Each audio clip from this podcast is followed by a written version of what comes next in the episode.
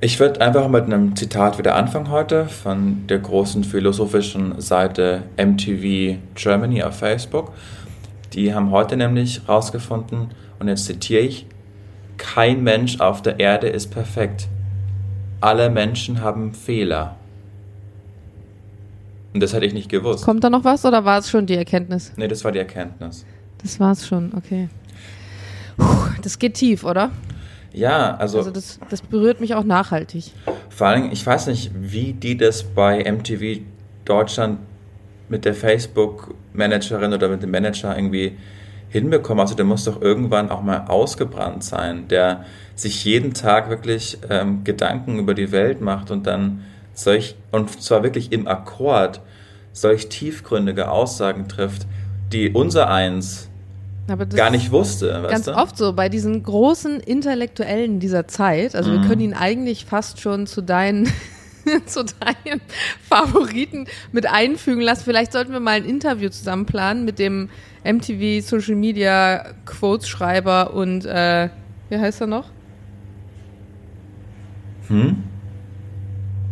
Wie heißt Na, was? Dein, dein großer Intellektueller des Jahrhunderts, den Ro immer so. Roger, Will, Roger Willemsen. Ja, danke.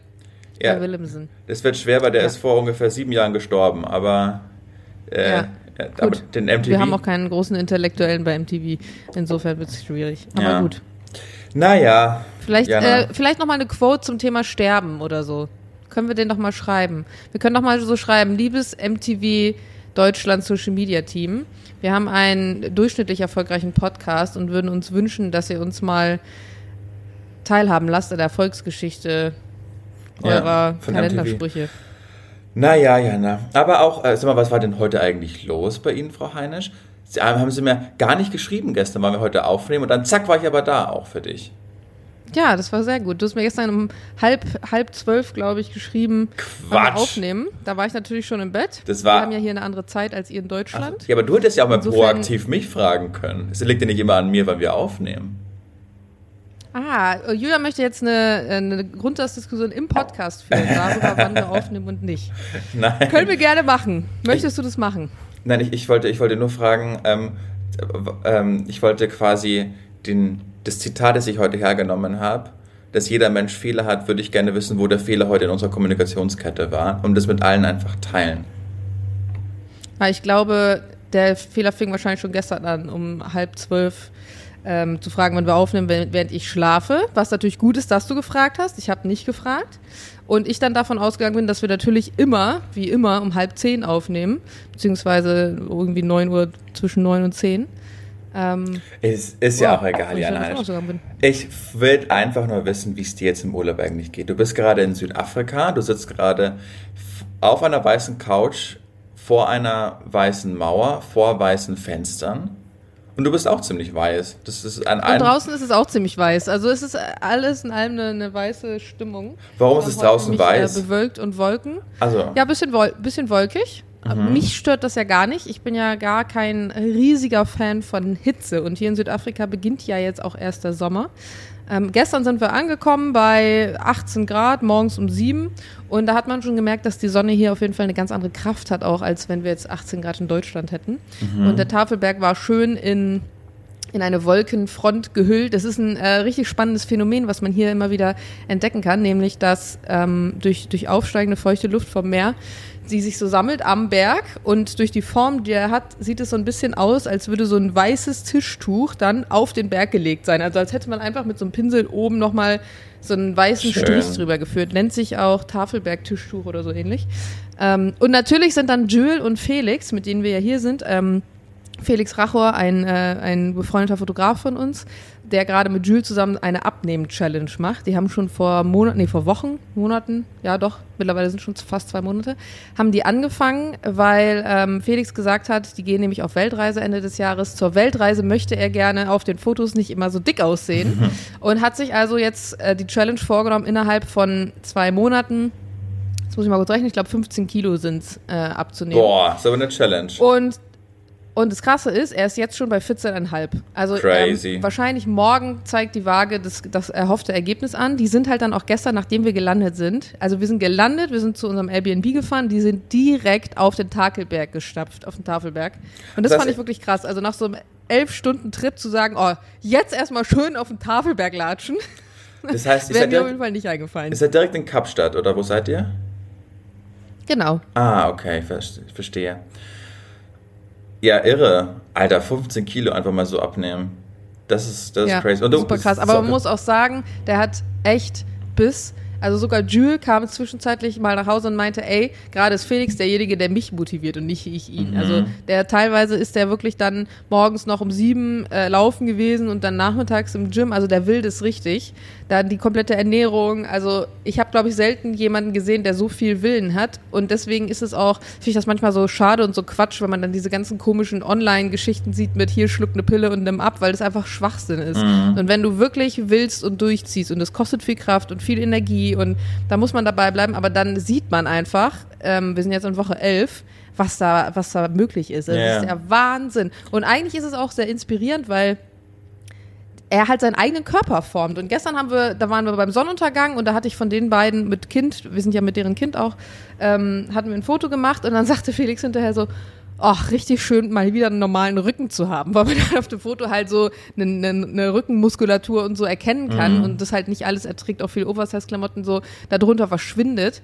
Und man hat natürlich auch viele Vergleiche, so, ne, dadurch, dass er wirklich ja viel auch als Fotograf arbeitet und wenn man dann so Bilder sieht von hinten, von irgendwelchen Produktionen, dass sich vielleicht schon so, so eine kleine Speckrolle im Nacken gebildet hat, die jetzt nicht mehr da ist. Also es sind solche krassen, ähm, Vorher-Nachher-Bilder und ich bin da auch echt ein bisschen stolz auf Jules mit, weil ich mir denke, boah, das ist total heftig, wenn man mal überlegt, was deine Arbeit, die du so machst, für andere Menschen auch bedeutet. Also w- was für Lebensfreude du denen damit irgendwie auch zurückgibst, ein Stück. Also es ist schon schön, so mitzuerleben. Voll. Ja, ich glaube, irgendwann kommt man da auch in so einen krassen Flow einfach rein, wo man dann auch so, und das ist ja wirklich mal im positiven Kontext irgendwie so getrieben ist, ne? weil man sieht dann schon die Fortschritte, man will dann einfach noch mehr, man hat sich dieses Ziel gesetzt und man merkt, okay, der Weg, und da die Julien ja auch begleitet, der, der funktioniert einfach so, wie wir das eingeschlagen haben und dann ist es natürlich noch viel motivierender, als wenn du jetzt irgendwie, keine Ahnung, ich kenne diese ganzen Abnehmprogramme nicht, aber die dir dann immer so viel Geld aus den Taschen ziehen und nach Woche sechs merkst du ja gut, jetzt habe ich anderthalb Kilo irgendwie abgenommen, aber genauso mein Bankkonto, das ist ja wirklich toll, dass es dann so,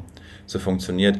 Äh, wie gesagt, ich habe die Geschichte ja schon mal erzählt von meinem lieben Freund Jan Luchi Luch, der dann auch in diesen Flow reinkam, bilderweise da, als ich mit ihm einfach in einem Zimmer geschlafen habe und er meinte, er muss jetzt um vier schon aufstehen, um ins Gym zu laufen, obwohl wir den ganzen Tag frei hatten.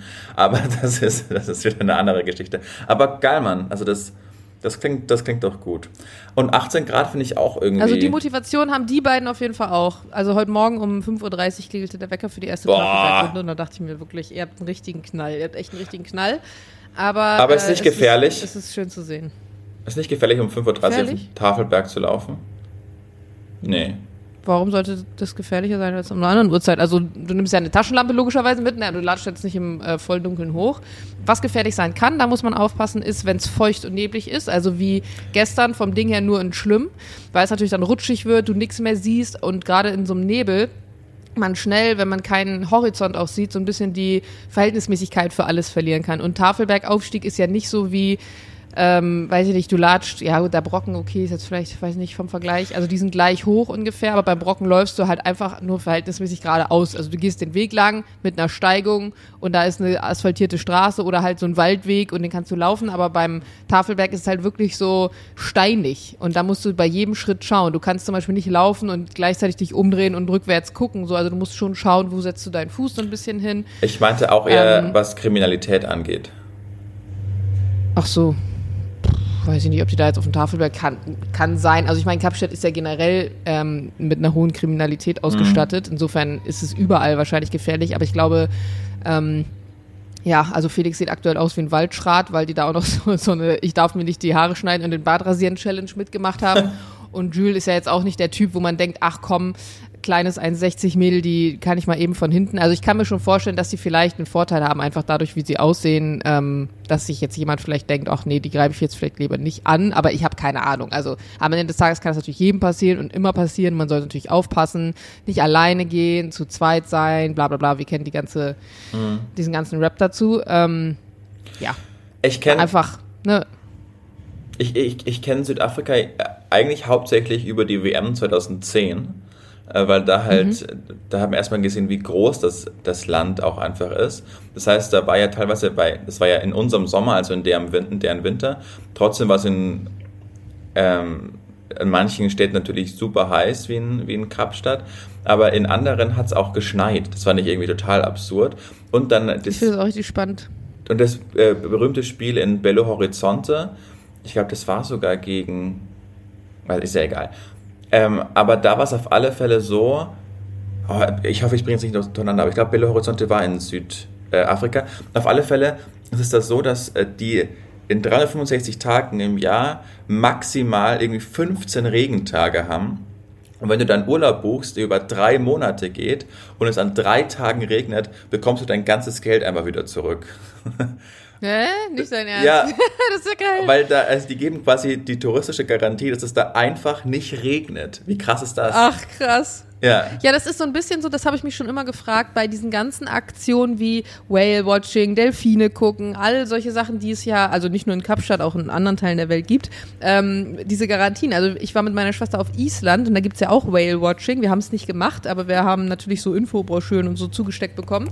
Und da ist es auch so, dass du, wenn du keine Wale siehst, entweder dein halbes Geld zurückbekommst oder halt wirklich dann nochmal einen zweiten Tag kriegst, wo ich mir auf der einen Seite denke, Finde ich mega fair und mega gut, weil du, mhm. du buchst halt eine Whale-Watching-Tour und siehst dann keinen Whale.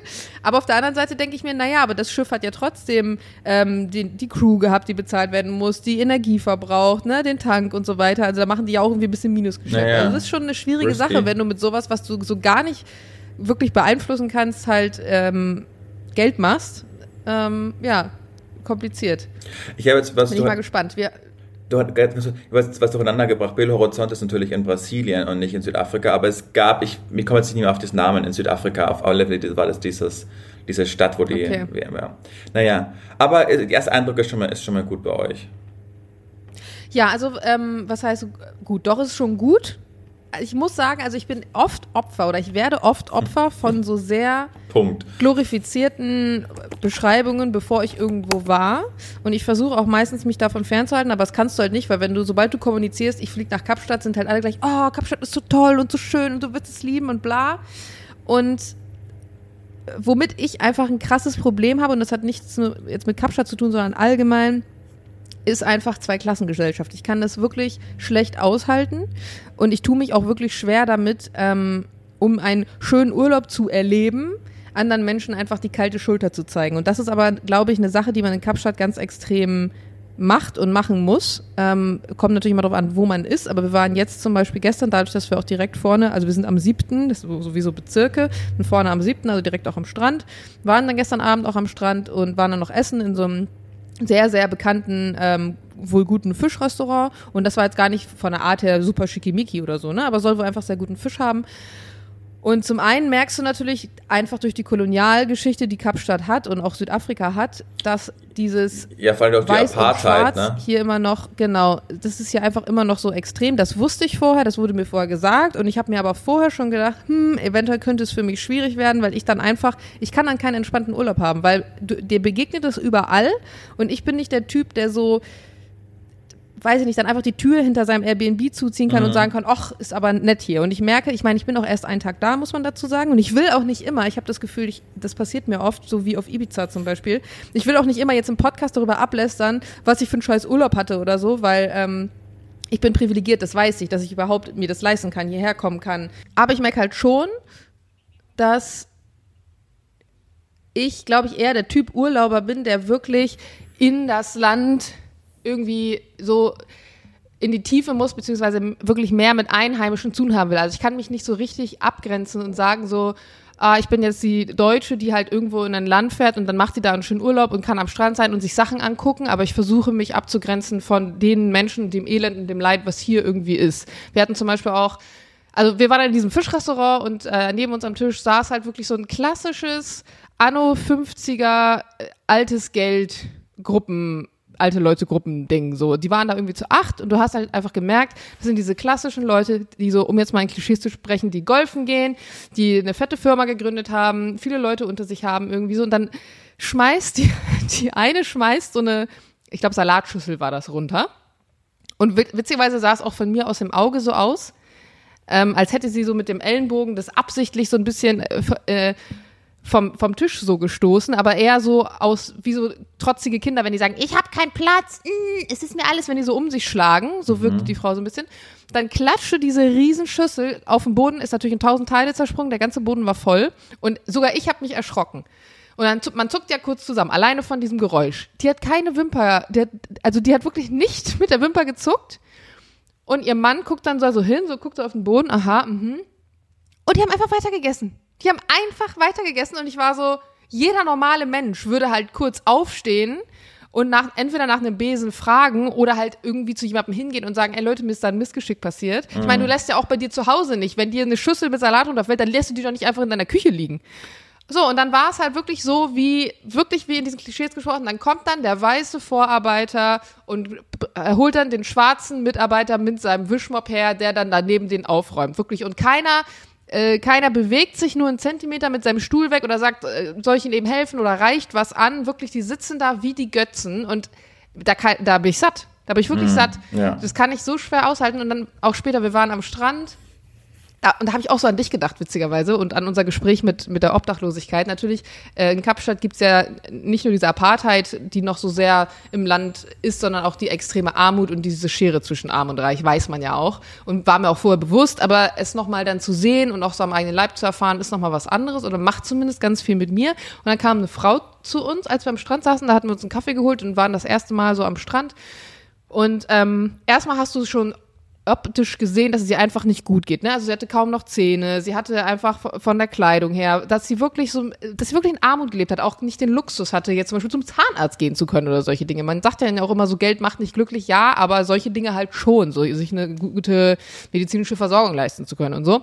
Und du hast gemerkt, sie ist eine von diesen klassischen äh, Bettlerinnen, die dir halt wahrscheinlich irgendeine Story erzählt, damit du ihr Geld gibst. Aber die war so ähm, so süß auf eine Art und Weise irgendwie. Ich habe mich dann auch länger mit ihr unterhalten und dann meinte sie, ach ja, wegen Weihnachten und wegen Christmas, ob wir bis Weihnachten hier bleiben. Und habe ich gesagt, nee, wir, wir fliegen vorher wieder nach Hause. Und dann meinte sie, ich weiß nicht, ob es stimmt oder nicht, ähm, dass sie halt auch zwei Kinder hätte und für die dann jetzt Geld erbettelt zu Weihnachten. Und ich glaube, es ist eine Geschichte, die sie erzählt, weil das gerade natürlich bei Touristen gut ankommt, mhm. so, ne? Und gerade so westlich, so Weihnachten und so weiter. Ähm, aber es war mir dann auch egal, ob die Geschichte jetzt gestimmt hat oder nicht. Und ähm, ich habe mich einfach mit ihr unterhalten. Also ich saß locker zehn Minuten und habe mit ihr einfach gesprochen. Und dann hat sie mir erzählt, dass sie halt immer dahin läuft zu diesem Strand, wo wir sind, und dass sie eigentlich da hinten aus dem aus dem Wellblechhüttenlager XY eigentlich kommt und dann aber mit dem Bus hinfährt und das ja ein weiter Weg ist und so weiter und so fort. Und dann hat sie auch immer so Komplimente gemacht. Also sie hat immer zum Beispiel gesagt sowas wie I like your shoes oder zu Felix dann I like your tattoos oder I like your boyfriend hat sie dann zu mir gesagt und meinte so, ja, ich soll auf meinen Mann aufpassen, weil die afrikanischen Frauen versuchen würden, mir den auszuspannen und so. Aber irgendwie war es ein, also es war ein Gespräch und ich hatte das Gefühl, allein, dass ich mich halt mit ihr unterhalte, ähm, war für sie schon viel wert. Ich habe ihr dann auch ähm, Geld gegeben. Ich, ich vergesse immer, wie die Währung heißt. Nicht Rupien, sondern so und so viel, 200, das sind dann umgerechnet, weiß ich gar nicht, 10 Euro, glaube ich. Mhm. Und das Ding ist aber, das kannst du jetzt einmal machen. Das machst du einmal, das sehen einmal Leute, dann kommen die nächsten und dann kommen die nächsten und dann kommen die nächsten und es hört dann ja einfach nicht auf. Und da, wo ist dann der Punkt? Und da habe ich mir, in dem Moment habe ich mir gewünscht, ach, da würde ich jetzt gerne mit Julian drüber sprechen, deswegen gut, dass wir Podcast aufnehmen. Wo ist der Punkt, bis wohin kannst du alles mitmachen? Weil dann sind wir abends im Dunkeln nach Hause, äh, haben uns auf den Weg nach Hause gemacht, waren noch einkaufen, so Hände voll mit Wasserkanistern, kannst du das Wasser hier nicht trinken. Hat mich wieder einer angesprochen. Ähm, und alle aus der Gruppe sind gerade zu unserem Uber gegangen, was in dem Moment da parkte und stand. Und ich kann auch nicht immer so an Leuten so, so vorbeigehen. Weißt du, wenn ein, ein Mensch mich anspricht, kann ich nicht immer so vorbeigehen und so tun, als hätte ich dir nicht gehört. Ich weiß nee, nicht. ist auch doof. Und manchmal muss man das vielleicht machen aus Schutz, aber ich denke mir, äh, nee.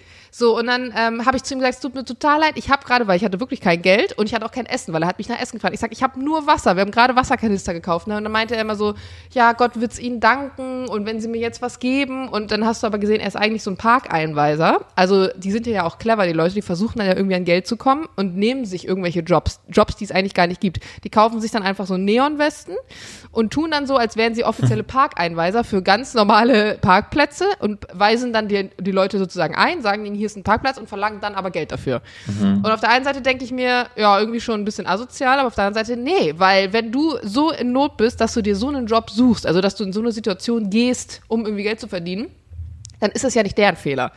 Aber wo ist der Punkt, wo man sagt dann am Tag, also ich kann ja nicht 200 Mal den Leuten äh, mich eine, eine halbe Stunde mit denen unterhalten und denen irgendwie 20 Euro geben. Also irgendwo ist halt dann doch dieser Punkt. Und irgendwie ist das so, das ist irgendwie was, was ich nicht so richtig für mich aufgedröselt kriege. Mhm. Ist ja auch super schwer. Also ich habe dir jetzt sehr, sehr gebannt gelauscht, weil das ja auch wirklich äh, Sachen sind, die uns alle vermutlich beschäftigen.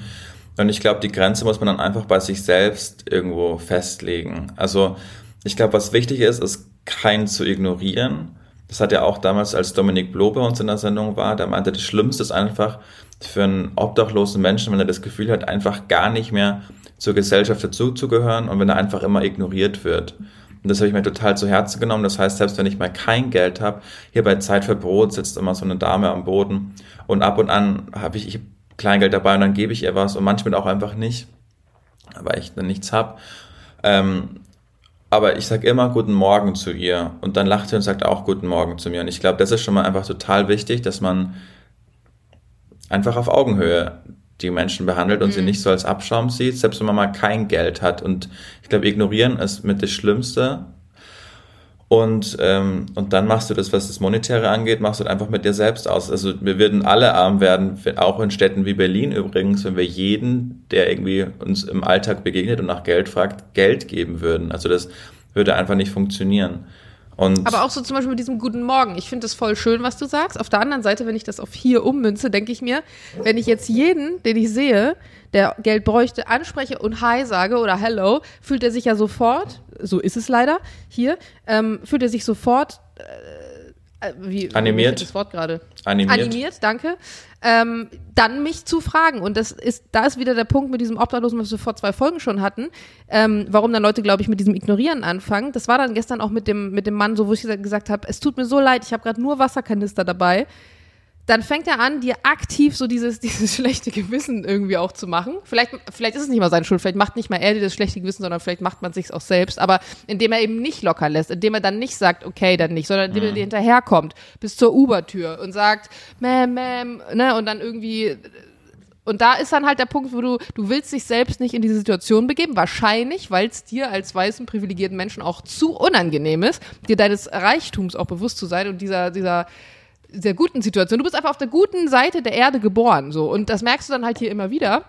Und du willst halt nicht in deinem Urlaub, den du 14 Tage hast, 20 Mal am Tag daran erinnert werden, dass du halt Glück hattest im Leben. Mhm. Und deswegen fängst du halt an, dann das irgendwie zu ignorieren. Und einmal tut die Erkenntnis weh, die Situation an sich. Und ich muss halt dazu sagen, aber ich bin auch gerade erst den zweiten Tag hier. Für, ich muss auch immer mal aufpassen, dass ich mich nicht zu sehr in sowas reinsteige. Ähm, dass ich nicht dann komplett so dieses, dieses, dieses Seelenheil auf mich lade und dann einen scheiß Urlaub hab, weil ich die ganze Zeit nur am Grübeln bin. Weil Jules war dann auch so gestern Abend schon so, geht's dir nicht gut? Ich so, nee. Und er so, ja, hast du jetzt, hast jetzt schlechte, hast jetzt schlechte Stimmung? Ich sag, ja, ich habe keine schlechte Stimmung, aber ich weiß, ich kann nicht hier sitzen und meinen Fisch essen und während draußen das so ist und so tun, als hätte ich es irgendwie nicht erlebt. Und dann, das beschäftigt mich dann immer lang. Und dann mhm. merken das ja auch die anderen und dann steht vielleicht eine schlechte Gruppendynamik oder so, das ist ja auch doof. Das will man ja nicht. Aber guck mal, also mit das Beispiel, das du mit dieser Frau gebracht hast im Restaurant, die dir einfach die Schüssel runtergeschüttet hat, weißt du? Ja. Genau. Ähm, also die Erkenntnis schon mal zu, zu haben, dass man so einfach auf keinen Fall ist und auch nie so sein will, ist das schon mal, ist das schon mal das erste, der erste positive Schritt in die Richtung. Und, und dann ist es, spricht es ja auch wirklich für dich, dass du den Urlaub so gar nicht richtig genießen kannst, weil du eben dieses Problem erkennst und es auch in gewisser Weise zu deinem eigenen machst. Ich glaube, das ist schon mal so viel wert. Und ich weiß nicht, es gibt keine universelle Regelung, wie man das macht. Also ich kenn, ich habe ja mal in Amerika gelebt und da ist es ja ähnlich. Also da, wer schon jemals in, in Las Vegas war, das ist ja der Gipfel de, de, des Absurden. Also oben äh, im Casino setzt gerade jemand 500.000 auf Rot und unten in der Kanalisation bildet sich eine Parallelgesellschaft, weil es so kalt ist in der Wüste im Winter, dass die ganzen Obdachlosen einfach in, in, in Schächten unterirdisch einfach Wohnungen oder Zelte aufbauen und Kolonien irgendwie so, so, so, so bilden. Also das ist völlig absurd und in Amerika ist es auch ganz oft, dass man aktiv, dass die Leute aktiv auf einen zugehen. Und ich habe es dann einfach immer so gemacht, man, I'm so sorry, sir, I don't have any cash with me, but I wish you a great day. Und äh, dann ja. fragen sie nochmal und dann sagst du, really, I'm, I'm honest to you. Und irgendwann haben es dann auch verstanden. Also ja. ich werde. Ich hatte auch so einen Künstler zum Beispiel, der dann gestern noch kam, so ein Straßenverkäufer, der hat so Bilder gemalt auf so dünnen, wie so Pergament sah das aus und hat das halt so hingehalten. Und da habe ich es dann fast genauso gemacht wie du, aber da wollte ich auch kein Bild kaufen. Also da habe ich nicht gesagt, ich habe keinen Cash, sondern ich hätte mhm. gar kein Bild kaufen wollen auch. Aber ich fand es schön, dass er was verkauft hat so als Gegenleistung und meinte auch so, aber but I wish you a lovely day. Aber er hat mich mit so heftig traurigen Augen angeschaut. Na guck mal, für die Und dann denke ich ja mir so, was wünsche ich dem einen lovely day? Weil wahrscheinlich weiß er nicht mal, wie er heute Abend seine Kinder zu ernähren hat. Ja, aber es liegt nicht an dir, das Problem zu lösen. Ähm, und für die bist du natürlich auch ein Jackpot, ne? Da ist da irgendwie eine weiße Frau, ich weiß nicht, ob du die Uhr, die du jetzt gerade trägst, auch irgendwie auf der Straße hast, die haben sofort einen Blick für solche Dinge. Und wie du sagst, ist halt so once in a day chance einfach, vermutlich. Und dann kann man es ihnen ja auch nicht übel nehmen, wenn die dann einfach dir auch nachgehen. Und ich fühle mich auch irgendwie total schlecht, gerade über das Thema so ausführlich zu sprechen, weil es, ähm, wenn man über andere spricht, in deren Situation man sich nicht einfühlen kann. Ich weiß nur, dass ich es damals toll fand, dass wir eben Dominik Bloh in der Sendung hatten und mit ihm ja. über sowas gesprochen haben. Und da habe ich mir ganz viel zu Herzen genommen. Und er meinte eben auch, ähm, wenn man zum Beispiel da in den Salini Wobei ich kurz, da, ja. da will ich kurz noch mal kurz einhaken mit Dominik. Ähm, ich weiß es nicht, weil, wie gesagt, ich nicht in dieser Situation bin, aber ich möchte das mal kurz als offene Frage hier in diese Diskussion einwerfen. Glaubst du nicht, es ist eine andere Situation, ob jemand ähm, in einem Land wie Südafrika oder beziehungsweise hier in der Stadt wie Kapstadt in Armut geboren wird, keine Möglichkeit hat, hier aus dieser, aus dieser Struktur rauszukommen ohne Geld oder ob jemand so wie Dominik durch einen Schicksalsschlag auf der Straße landet, aber vorher zumindest Teil der äh, Gesellschaft war, zur Schule gegangen ist, Abitur gemacht hat. Weißt du, meinst du nicht, dass man da nochmal unterscheiden muss? Ich mag mal das nicht anmaßen dazu urteilen. Ich glaube, das ist äh, in jeder Situation, egal ob du in Deutschland auf der Straße bist oder in Südafrika, ich glaube, das ist immer beschissen. Also weil du, du ja, versuchst einfach immer ein sich zu überleben. Also es ist ja in Berlin genauso. Es ist doch, es ist vermutlich in Berlin im Winter noch ziemlich viel härter als, als in Südafrika, ohne dass ich es weiß, aber ich glaube, es wäre unfair, Schicksale gegeneinander aufzuwiegen einfach. Also da tue ich mir gerade total schwer. Mhm. Und ich glaube, die ja. Weißt du? Und, und der Akt der Menschlichkeit bleibt gleich, wenn du einfach jemandem das Gefühl gibst, hey, ich sehe dich und ich sehe dich als Teil der Gesellschaft an und deshalb ähm, wünsche ich dir jetzt einfach nur mal einen guten Morgen, weil ich es so mit anderen auch mache. Und die pure, das pure Ignorieren ist, glaube ich, das, was einfach am allerhärtesten trifft. Also so hat es zumindest Dominik gesagt und, und, und äh, das ist die einzige Referenz ähm, und dem glaube ich. Und das, das habe ich mir so zu Herzen genommen.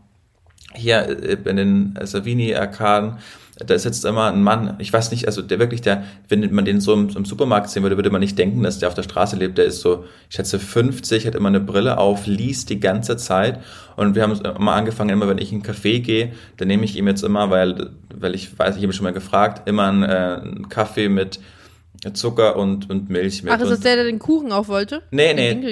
Nee, der ist ja ein bisschen geistig ähm, behindert, aber er ist völlig, völlig normal. Und irgendwann hat es angefangen, dass wir da einfach, einfach so quatschen. Also dann ist, kam der Hund halt irgendwie, dann auch zu ihm hat er den gestreichelt und irgendwann fängt man dann so an, so eine Beziehung miteinander irgendwie aufzubauen. Und ich glaube, das hat Dominik ja gesagt, darum geht's ja. Damit kann man jemand den ganzen Tag einfach retten. So ein ganz normales, mhm. persönliches Gespräch. Weißt äh, du, was seine Geschichte ja. ist von dem, von dem Mann, von dem du erzählst? Nee, da habe ich auch einfach, so tief geht es auch nicht. Es ist immer oberflächlich. Okay. Aber, aber ja, ähm, aber ich will das ja, braucht man nicht an die große Glocke immer hängen, aber es gibt einfach, äh, wenn man, es gibt einfach gezielte Organisationen, wo man einfach spenden kann. Und, und das, das versuche ich einfach immer zu machen. Plus ich versuche immer einmal jetzt um die Jahreszeit meinen Klamottenschrank ähm, auszumisten. Klamottenschrank machst du immer, ja. Äh, also auch das und und ich spende auch Geld und äh, versuche so. Also kann man öffentlich sagen, es gibt eine in Berlin gibt es einfach eine ganz tolle Institution, die heißt Kältebus Berlin. Der fährt äh, rum Jetzt bei diesen eisigen Temperaturen. Generell der Kältebus, den gibt's auch in anderen Städten. Also da, Genau, da könnt ihr ja. mal gucken. Und auch die Nummer, ähm, die könnt ihr auch immer im Akutfall anrufen, wenn ihr irgendwo jemanden seht, wo ihr denkt, hoppala, Genau. äh, Hat- du liegst vielleicht ein bisschen zu lange da schon in der Kälte. Ja. Hatte ich gestern Sorry. auch in der Sendung und äh, da weiß man aber, dass das Geld wirklich bei den richtigen Personen ankommt. Weißt du, die, die helfen da einfach, die, die leisten einfach tolle Hilfe und äh, im letzten Jahr sind einfach 23 Menschen erfroren in Deutschland. Dann das sind mindestens 23 zu viel und äh, deshalb gibt's den Kältebus und da kann jeder äh, ich, ich habe das so gemacht, dass ich so ein Abo quasi habe. Also ich spende jeden Monat eben den und den Betrag und der wird halt dann einfach, der wird dann Suppen gekauft und, und Tee und der Bus muss ja auch irgendwie finanziert werden und so finanzieren die sich halt dann auch. Kann ich jedem empfehlen. Also das tut niemanden von uns weh, aber rettet im Zweifel einfach Leben. Ja. Wollen wir das eigentlich machen, dass wir, du hast ja auch so viel Klamotten einfach, ihr habt auch so viel Klamotten?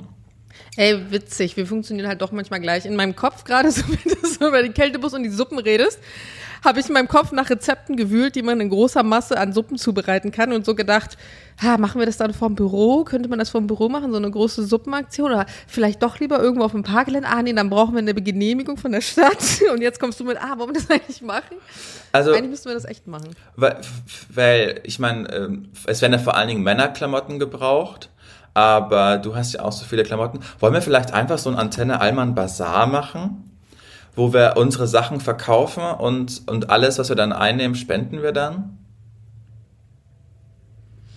Äh, ja, könnten wir machen, wobei ich finde, das ist immer schon so die Variante, wo man sich sehr einfach mitmacht. Ich mache ja öfter diese Storyflow-Märkte, wo ich die, wo ich den Erlös spende. Ähm, und habe auch gerade erst wieder einen gemacht, deswegen habe ich gar nicht so viel an Klamotten. Aber man könnte vielleicht einen Antenne Allmann Bazar draußen machen, also einen Stand, vielleicht mit ein paar Hörern von uns, die aus Berlin kommen, wo man sagt, wir machen ähm, zweimal jetzt im Dezember irgendwie einen Tag einer kocht eine fette Riesensuppe, der nächste räumt seinen Kleiderschrank aus, einer backt irgendwie Brot und dann stellen wir uns bei Charlottenburg bei dem Unter-U-Bahn-Dingsbums dahin. Ja, oder, Oder, oder man, findest du die Spendenvariante einfacher? die ist im Zweifel wirklich einfacher ähm, und vermutlich dann auch, wenn wir das äh, spenden, ähm, auch zielführend.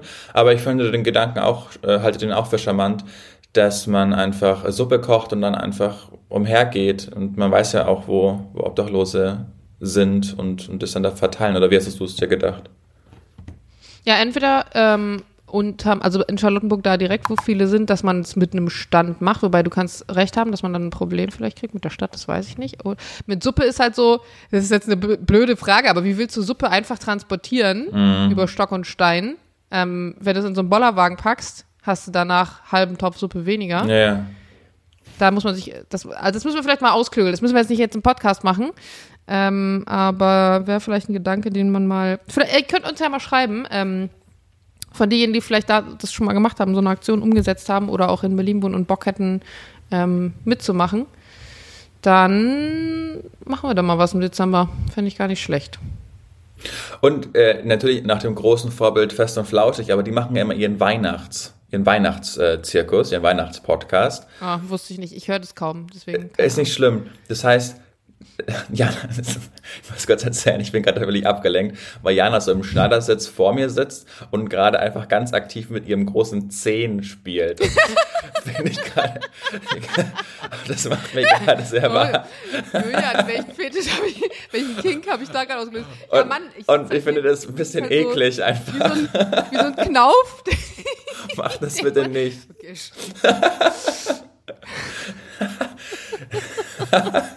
Gut. Äh, nee, aber Was heißt hier eklig? Ist ein Fuß, Entschuldigung. äh, ich finde Füße irgendwie Hast du eklig. so eine Fußabneigung? Ja, ja. Ah, okay. Habe ich Äh. schon öfter mal erlebt, dass Leute das so eklig finden. Ich verstehe mal gar nicht, woher das kommt. Ich weiß, Füße finde ich einfach eklig. Ist ja egal. Aber wir waren gerade genau, und die machen immer so einen Live-Podcast. Und äh, früher haben sie das in der Venue gemacht. Und dann mit Corona haben sie sich irgendwie mal getroffen und das Ganze gestreamt. Und jetzt hast du ja auch viele, viele Follower. Wollen wir einfach mal so einen Antenne Allmann Live-Podcast quasi machen, dann auch mit, mit Bild quasi und das Ganze streamen und dann versuchen auch irgendwie so äh, Spenden zu generieren. Ich meine, wir denken jetzt auch gerade, oh, ich weiß jetzt auch nicht, ob der Podcast der richtige Umfeld ist, um sowas zu bedenken. Aber man sieht, wir haben uns nicht Ob- abgesprochen. Genau, ob man. Ja. ähm, also, das heißt, sie streamen live, aber wie generieren sie dann Spenden? Durch diese Insta-Funktion oder was? Weiß ich nicht, wie das geht. Also die haben halt einfach ein Konto eingerichtet, glaube ich, wo man dann, wo man dann spenden kann. Also unabhängig jetzt von dem Live-Podcast dann. Nee, genau, die, die versuchen halt dann im Ja, wir könnten es auch kombinieren. Wir können auch, wir können auch den Suppenstand machen und labern einfach währenddessen, tun so, als würden wir keinen sehen. Dann machen wir so einen Live-Podcast und bilden sich so Menschentrauben, die uns so zuhören, währenddessen die einfach sich eine Suppe schnappen und dann, äh, keine Ahnung, nee. Nee, ich glaube, wir müssen mal kurz das wirklich äh, Ja. unabhängig vom Podcast eruieren.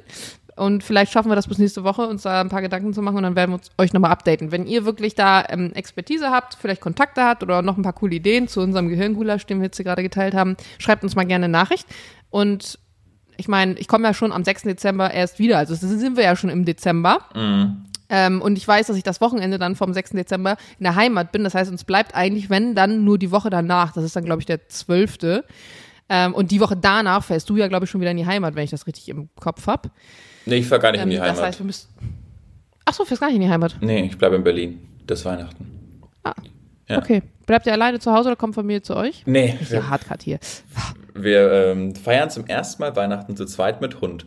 Und deshalb habe ich uns Oh. und ich habe uns auch schon so Weihnachtspullover äh, bestellt. Die sind auch schon angekommen. So ugly Christmas Sweater mit ähm, so Booster hier vorne drauf und dann steht unten äh, Boo Bear und oben bei mir steht Dog, Dog Dad und bei ihr steht Dog Mom.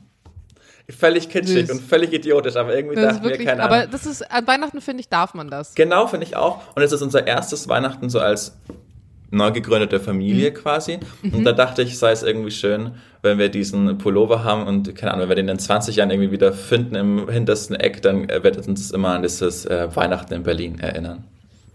Wie Julian äh, so schön gesagt hat, wir, wir sprechen uns ja nie ab, deswegen frage ich jetzt eine Frage und vielleicht antwortet er darauf, vielleicht auch nicht, vielleicht haben wir Glück, vielleicht ist es ihm auch zu privat. Ähm, finden eure Eltern oder Schwiegereltern das nicht seltsam, wenn, dass ihr dann Heiligabend sozusagen alleine seid, obwohl ihr kein Kind habt oder so, sondern zu zweit einfach nur feiert? Oder Ähm, das ist jetzt auch einfach äh, beruflich muss es so sein, weil, weil Okay. genau, also es gibt Okay. Bereitschaft und man kann nicht, man kann quasi nicht aus Berlin weg. Das heißt, äh, Okay. d- war das auch gut, einfach dann ihr notgedrungen. habt euch nicht ausgesucht und gesagt, oh, wir, wir feiern ohne Familie. nee, gar nicht. Weil Das war einfach, also es wurde uns quasi so, so vorgegeben von, vom Arbeitgeber. Ja. Das, das weiß ich selbst noch, bei- beim Fliegen war es immer so, du konntest dir aussuchen, ob du Bereitschaft und aktiv am, am Weihnachten oder am Silvester sein wolltest. Und die Genau. meisten wollten natürlich lieber Silvester. Ja, Äh, ja und dann ich, hast du keinen für Weihnachten. Und ich verstehe auch, also es macht ja auch wirklich Sinn, dass Menschen, die dann wirklich auch Familie und Kinder haben, dass die dann eher da an Weihnachten frei bekommen, als halt. Finde ich äh, auch. Ne? Also das, Ja. äh, das ist auch nicht schlimm und das haben wir Und du hast ja trotzdem zu, also wir hatten immer Spesen noch. Nee, nicht Spesen, sondern also so, so, so extra Belohnungsbums. Bonus, Aber ich ja. glaube, das gab es immer nicht für Heiligabend, sondern nur für den ersten und zweiten Weihnachtstag, was ich persönlich total beknackt fand. Mhm. Klar ist, äh, gesetzlich gilt ja Heiligabend nicht als, als Feiertag, aber ich fand es trotzdem bescheuert, weil das ja der, Tag ist, an dem die meisten irgendwie mit Familie dann doch Ja, ja, sind. ja das, sind, das sind auch schon echt immer die, die Schichten, die echt in unserem Beruf eklig sind. Also ich habe jetzt zum Glück das, den Luxus, dass ich ein festangestellter Moderator mit eigener Sendung bin und wir haben dann einfach frei über Weihnachten, aber wenn du vor allen Dingen in großen Sendern arbeitest und dann da Volontär, Volontärin bist, äh, dann wirst du natürlich, weil du Frischfleisch bist, musst du dann wirklich an Heiligabend da alleine in der Redaktion sein und die Nachrichten irgendwie Ja, machen. das ist so Das scheiße. ist wirklich Ja. scheiße. Also da habe ich irgendwie immer, mir war zum Beispiel Silvester immer vollkommen egal. Und ich habe mich dann Ja, immer, freiwillig, immer freiwillig irgendwie für den ersten oder so gemeldet, wo niemand einer machen wollte, aber mir war irgendwie Weihnachten, war mir immer heilig und so. Allein am Heiligabend, das hat das irgendwie super traurig. Ja, das ist sehr traurig. Und ich, ich, aber das, das Schöne war, muss ich sagen, ich glaube, ich bin mal am ersten Weihnachtstag oder so operiert. Ähm, da habe ich noch Plätzchen dann gebacken und dann habe ich mir so eine Weihnachtsmütze für die Crew hatten wir dann und dann haben wir halt die Leute so mit Weihnachtsmütze an Bord begrüßt und ich habe noch so Plätzchen verteilt und irgendwie Süß. Mhm. war man dann ja doch zusammen. Du warst dann doch nicht allein. Und Ja. es hatte doch was Schönes und die Leute hatte ich zumindest das Gefühl, obwohl das sehr selten vorkommt in der Fliegerei, aber die waren dir ein bisschen dankbar, dass du gearbeitet hast an dem Tag und sie in ihren Urlaub gebracht hast Mhm. oder zu ihren Familien, weil das habe ich mir dann immer gesagt, na guck mal, vielleicht fliegen die zu ihren Familien nach XY. Das heißt, ähm, irgendwie verbindest du gerade Menschen, so ein bisschen romantisiert, habe ich mir zumindest eingeredet. Nee, aber hat, ist ja auch äh, so. Hat funktioniert, ja. Aber Silvester war dafür, ich hatte mal so einen Rostock-Umlauf du hast nicht mal wirklich Geld verdient, weil du dann damit Bereitschaft noch drei Tage hinten im Hotel hingst in fucking das war nicht mal Warnewünde, es war wirklich da Rostock-Lage irgendwo im Nirgendwo. Und es mhm. hat gar keinen Spaß gemacht. Und dann hier von der Crew, die eine hat sich dann um 10 Uhr schon weggesoffen und lag im Bett und Feuerwerk gab es auch nicht. Es war wirklich so ein trauriges Silvester. Aber ich finde es gar nicht schlecht, das mal gemacht zu haben, weil ich glaube, dass man dadurch auch irgendwie das noch mehr zu schätzen weiß, wenn man dann eben frei hat und seine Familie sehen kann. Und ich ja. werde dieses Jahr ja das erste Mal meine Familie bei mir haben, beziehungsweise oh. bei, bei Jules und uns. Wir haben sozusagen dieses Jahr ja, Familienzusammenführung. Also meine mhm. Eltern lernen seinen, einen Teil seiner Eltern kennen. Wir sind ja beide in so Patchwork-Systemen, deswegen man kriegt nicht alle unter einen Hut, das geht gar nicht, aber ähm, so Teile zumindest. Und ich finde, mhm. das ist auch immer besonders, weil ich weiß es von Freunden, da haben sich die Eltern echt erst an der Hochzeit kennengelernt, nach fünf Jahren. Und das finde ich irgendwie, ja, das ist schon irgendwie, irgendwie ein bisschen verwirrend, oder? Ja, aber es ist, ja. ist auch so okay. okay. ja, insofern ähm, bleibt spannend. Und wir haben ja auch das Glück durch unsere Nachbarn mit Lukas und Svenja, dass wir immer deren Wohnungen dann haben können, weil die sind Weihnachten Ach, safe bei, bei ihren Eltern. Mhm. Und das, das, heißt, ich kann meine äh, Eltern dann irgendwie drüben unterbringen und die anderen Eltern die können dann im Büro pennen oder so. Und ähm, dann spart man sich noch irgendwie da irgendwelche Orgas mit Hotels und Co. Und das ist wirklich ähm, schön. Ich bin sehr gespannt. Allein so Sachen wie meine Schwester, die Vegetarierin ist. Für die will ich total gerne irgendwie noch einen veganen Braten machen. Dann sagen aber andere, äh, veganer Braten. Äh. So wirklich diese Klischees, mit denen man dann zu kämpfen hat. Und dann hatten andere vorgeschlagen, ja, mach doch so, dass jeder was mitbringt. Ja. Das hatten wir in den letzten Jahren öfter mal gemacht. Der eine kümmert sich um Dessert, der andere um die Vorspeise. In meinem Kopf ist aber dieses romantisierte Bild von alle kommen zu einem nach Hause, während einer so in der Küche ist und so, so eine schöne kleine Schürze um hat und gerade das heiße Backblech mit den Plätzchen aus dem Ofen holt und die Orangensauce anrührt und sagt, oh, setzt euch doch schon mal hin oder so. Also ich will das dann auch alles selber machen. Und Jules ist schon kurz vorm Nervenzusammenbruch, weil er wahrscheinlich Angst hat, dass ich dann super gereizt sein werde in der Zeit, weil alles perfekt sein muss und mich da voll stress. Und vielleicht ist es auch so, dass ich dann wie in so einem Film, in einem Kinofilm, wie so eine gestresste Hausfrau ende und sobald dann irgendwas nicht so ist, wie ich das will, da ein Ausraster habe, vielleicht aber nicht. Mal gucken. Ähm, ich werde auf jeden Fall danach berichten, wie es war. Das finde ich sehr schön. Ich find, mag auch, dass du obwohl du weißt, dass du vermutlich gestresst sein wirst, aber man sieht das Funkeln in deinen Augen, obwohl du gerade in Südafrika bist. Also das, du scheinst eine richtige Vorfreude darauf zu haben. Und das ja, finde ich total ich schön. Weihnachtsengel. Das finde ich total schön. Ich, ich finde, das ist so ein bisschen abhanden gekommen. Und da ist ja jetzt auch keine Neuigkeit, aber so als Kind freut man sich ja so krass auf Weihnachten und dann hat man da auch so Wochen Ferien und und ich finde irgendwann, ich weiß, was das so ganz genau, das war immer so ein ganz krasses Gefühl, das man als Kind hatte und dann ja. musste ich immer oben warten und dann wurde geklingelt und dann durfte ich erst runter und und aber jetzt und ich finde das auch so besonders und das kann und, und manche sagen dann ja immer so, oh, das hat was mit Verarsche von den Kindern zu tun, Nein. so mit äh, Christkind und Weihnachtsmann. Das finde ich gar nicht, weil und es hat was mit Hoffnung auch zu tun. Ich habe mich da mit meiner Mutter letztens so lange drüber unterhalten, dieses Kinder bekommen und dass es ein Zeichen von Hoffnung ist, als wir in Wien waren. Ich habe noch lange darüber nachgedacht, weil ich ihr in vielen Punkten überhaupt nicht zugestimmt habe. Aber das war tatsächlich ein schöner Punkt, den sie angesprochen hat, dass sie meinte, wenn du dich für Kinder entscheidest, dann entscheidest du dich auch dafür, ähm, einmal der Welt etwas, etwas Neues, ein, einen Teil von Hoffnung zu geben und auch diesem Kind. Das ist deine Aufgabe am Ende, so einen guten, mhm. selbstreflektierten, äh, weltoffenen Menschen zu erziehen. Und Hoffnung ist ein großer Teil davon. Und so diese Vorfreude und also mein, mein ich muss auch sagen, ich komme aus einem Haushalt, wo das wirklich krass zelebriert wird. Und mein Papa ist wirklich, der hat dann immer noch so Schneefußspuren äh, zu Hause in der Wohnung verteilt und dann so ein bisschen Glitzer, weil das Christkind da war und dann immer noch mit diesen Kekse backen und Teller hinstellen und Milch und dann hat er davon was abgebissen, weil das war dann der Weihnachtsmann und also wirklich, die sind da krass ausgerastet immer. Mm, und schön. klar geht das irgendwann verloren, aber ich kann mich zum Beispiel gar nicht an den Punkt erinnern, an dem man Doch. das, an dem es irgendwie Ah, bei dir gibt es einen? Weil ich wollte das eben, darauf wollte ich hinaus, dass man immer dieses, dieses krasse Gefühl hatte am 24. und dann wurde es dunkel und man konnte das gar nicht erwarten. Und auch schon lange, als man wusste, dass es äh, kein Christkind gibt. So. Alle, denen wir jetzt was krasses erzählen, es tut uns leid. Also so Sorry. Was, stell dir mal so, so, so ein 23-jähriger Sven, der immer noch zu Hause wohnt. Mama! Ähm, äh, genau, und und es hat sich immer so eingestellt, dieses Gefühl von Weihnachten. Dass es schier endlose Warten, bis es endlich Bescherung gab. Und der ganze Tag hat sich so hingezogen. Und keine Ahnung, ja, bis noch ja. zur vierten, fünften Klasse war das bei mir so. Und dann war der 24. und ich glaube, ich war dann in der sechsten Klasse. Und dann und dachte ich, okay, das Gefühl wird sich jetzt gleich wieder einstellen, es wird sich jetzt gleich wieder einstellen, gleich wird das Gefühl wieder da sein, dieses Magische und ich werde gleich oben warten. Aber das kam nicht mehr. Und dann dachte ich, okay, aber vielleicht, es warum auch immer, nicht. vielleicht nächstes Weihnachten, aber es kam nie wieder. Und ich glaube, ähm, das wird erst wieder kommen, diese, diese krasse kindliche Freude, wenn man selber Kinder hat, ja. Ja, ja. Oh, und es ist so oft so, dass ich mir denke bei Kindern, also gerade jetzt in meinem Umfeld, weil die alle dann irgendwie Kinder kriegen und ich viel mit den Kindern auch mache und ich mag das ja auch total, mhm. dass man selber diese Sachen, die einem als Kind genommen wurden, dass man die auf das Kind wieder projiziert, aber nicht negativ, sondern sagt, ich kann wieder selber Kind sein durch das Kind. So, so Typen, die gern mit Lego spielen, keine Ahnung, habe nie mit Lego gespielt, aber Jules liebt halt so Lego-Zeugs.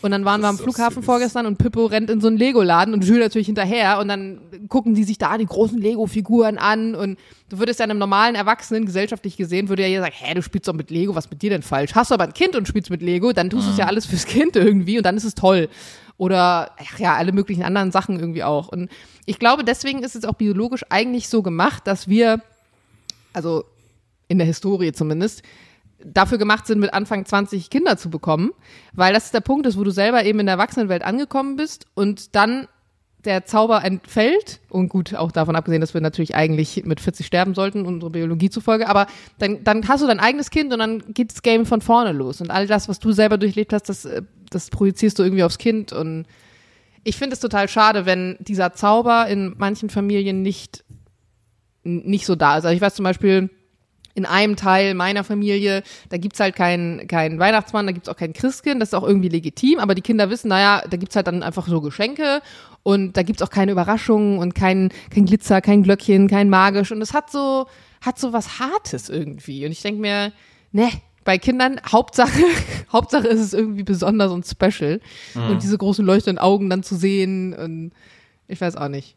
Irgendwie, ja. Und ich glaube, das ist auch total schwer als Eltern, wenn du dann merkst, dein Kind wird irgendwann größer, hat vielleicht auch gecheckt, das gibt's alles gar nicht und es ist alles gar nicht so und das Kind will dann auch erwachsen sein, dann haben die ja so diese Sturm- und Drangphase und du denkst dir so, hä, wieso habe ich, wieso hab ich mir diese ganze Mühe gemacht mit diesem ganzen Kram? Es gibt so geile TikToks, Mann. Ich habe letztens so einen TikTok gesehen, da hat ein Vater, ich glaube, es war in Schweden, in seinem Vorgarten aus Schnee so eine Eisbahn gebaut und dann die Kinder mit so, kennst du diese, diese, diese Sitzpfannen, die du so unter deinen Po packen kannst, wenn du so rodeln gehst? Mhm. So dieser günstige Schlittenersatz. Und dann hat er die auf diese Sitzpfannen gesetzt und dann sind die wirklich wie so eine Bahn durch den kompletten Vorgarten auf diesen Sitzpfannen. Ich dachte mir, was ist das für ein Goal? Also für deine Kinder einfach in deinem Garten so eine Bahn zu bauen. So. Ja, und wenn, wenn nicht für die Kinder, für wen sonst?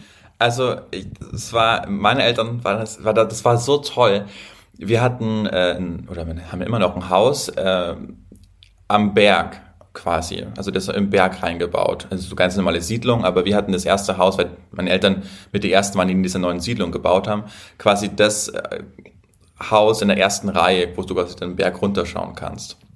Und das war mhm. so cool, weil äh, vier, fünf Jahre lang, als es noch so richtige Winter einfach hatte, hat mein Papa, ich glaube, meine Mama hat bestimmt geholfen, falls sie es, falls sie es beide hören, liebe Grüße, haben die quasi so, so eine Bobbahn in den Garten reingebaut, weil ja. es und die war wirklich Geil. ewig ja, lang. So also, genau, das Wort fehlte mir. Genau, ja. also und das war halt richtig viel Schnee in Bayern immer noch, so keine Ahnung, so ein Meter teilweise Schnee und da haben die halt wirklich so eine Bobbahn reingebaut und mein Papa, als es dann kalt war, ist er halt dann mit so Spritzer, mit so Wasser, dass es richtig vereist ist einfach und dann gab es so einen Starthügel und da sind wirklich 15, 20 Leute dann einfach Geil. gekommen und dann ist, wurde wirklich mit Walkie-Talkie oben war der erste, jetzt fährt er, dann hast du die Zeit einfach nee. genommen und dann ist er wirklich Geil. so, und dann ist er wirklich, das war dann schon lange nicht mehr unser Grundstück, aber weil das ja in den Berg reingebaut war, konnte man quasi bis zur anderen Siedlung runterfahren und mit so Stallkurven und mit Schanzen und ich weiß nicht, wie viel Boah. Ripp mich mir da geprellt habe, aber es war so geil, es waren so, so krasse Winter und dann halt äh, sind halt andere Eltern mit ihren Kindern gekommen, mein Cousin, Cousine, die alle,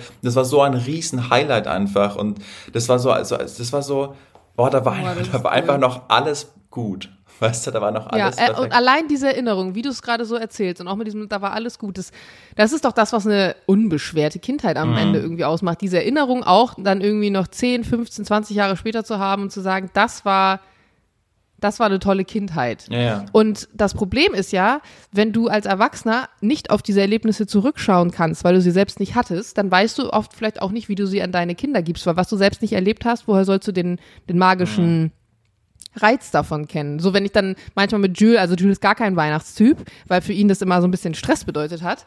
Und wenn ich dann da so rum erzähle, dann kann er sich das, glaube ich, manchmal kann er nicht nachvollziehen oder vorstellen, was ich meine. Weil klar, wenn du dein Leben lang in irgendwelchen Trainingslagern und morgens um sechs Stunden in der Schwimmhalle verbracht hast, woher sollst du es wissen? Mhm. Ähm, und da, da denke ich mir dann manchmal, ach, ist es, wie wird es sein, wenn man vielleicht mal Kinder hat?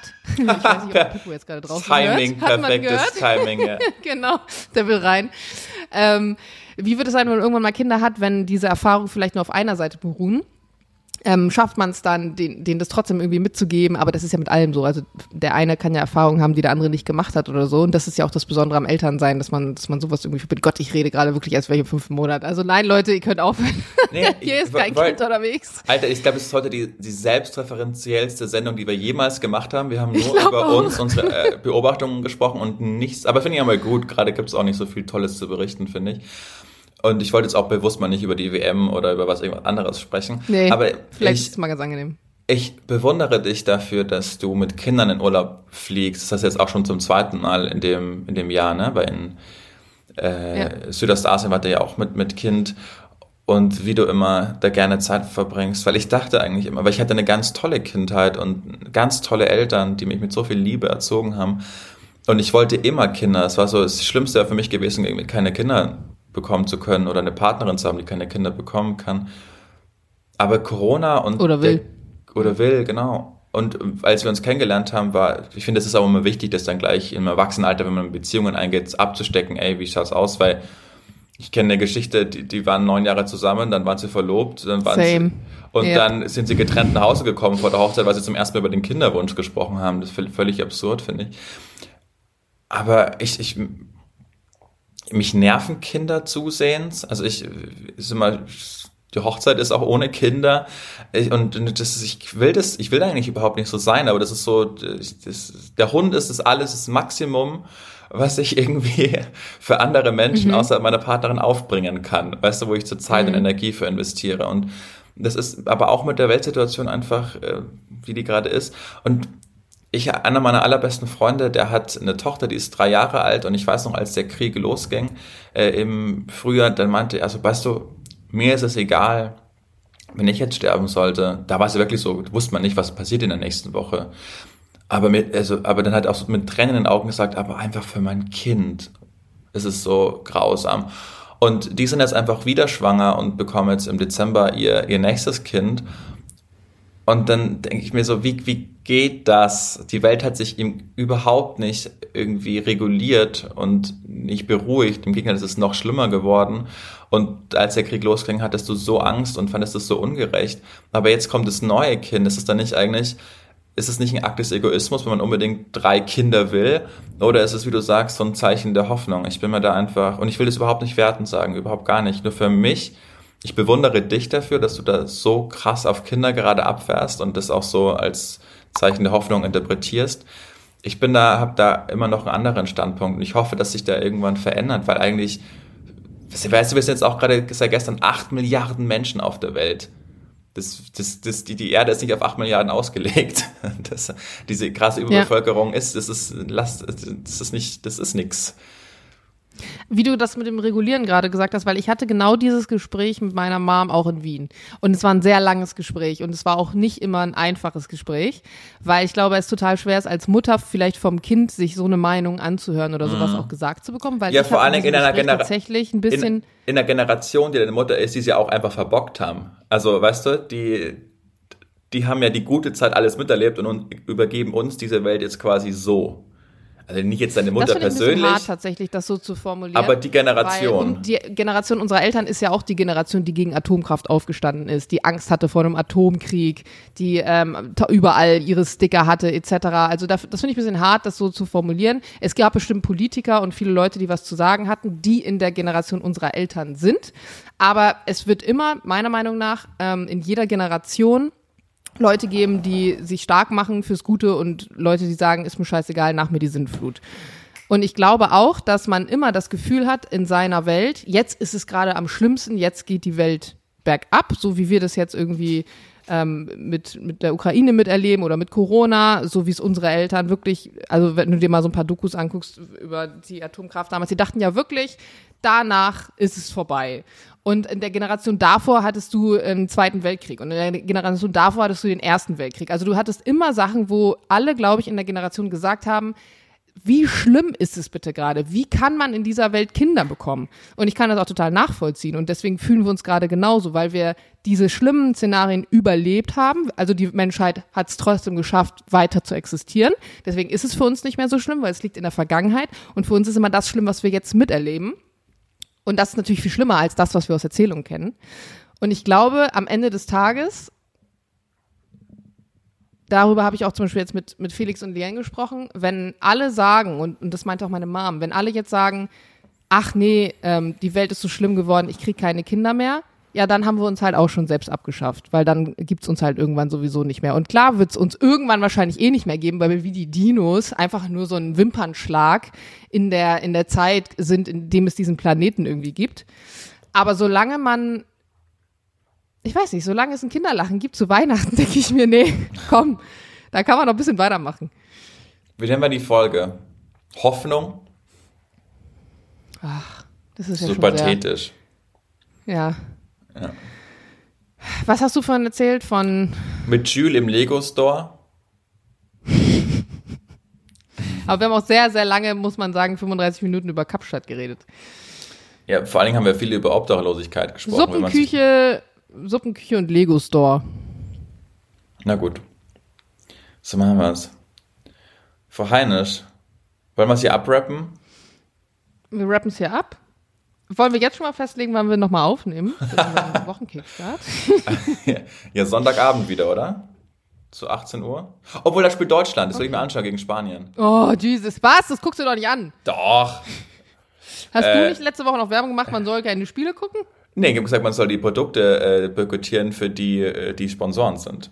Aber wie wir festgestellt ja, da haben, hast du recht. Das ergibt Sinn. ähm, äh, ja, klar, klären wir auf Podcast. Da, da sprechen wir nochmal drüber. Nee, klären wir Ich wünsche dir auf alle Fälle eine ganz tolle Zeit, jetzt bis wir uns nicht mehr hören, in äh, Kapstadt. Und äh, ja, sag mir mal, wie du das dann vielleicht gelöst hast, das nächste Mal mit deinem dein Dilemma. Ja, mit meinem Inneren. Ja, Dein, mit deinem Dilemma, mit deinem Dilemmata. Und äh, liebe Grüße. Wir wissen Bescheid, Freunde. Fünf Sterne gerne geben, abonnieren nicht vergessen. Sagt, dass es uns gibt. Wir haben euch ganz arg lieb. Diana. Und der Julian. Tschüss.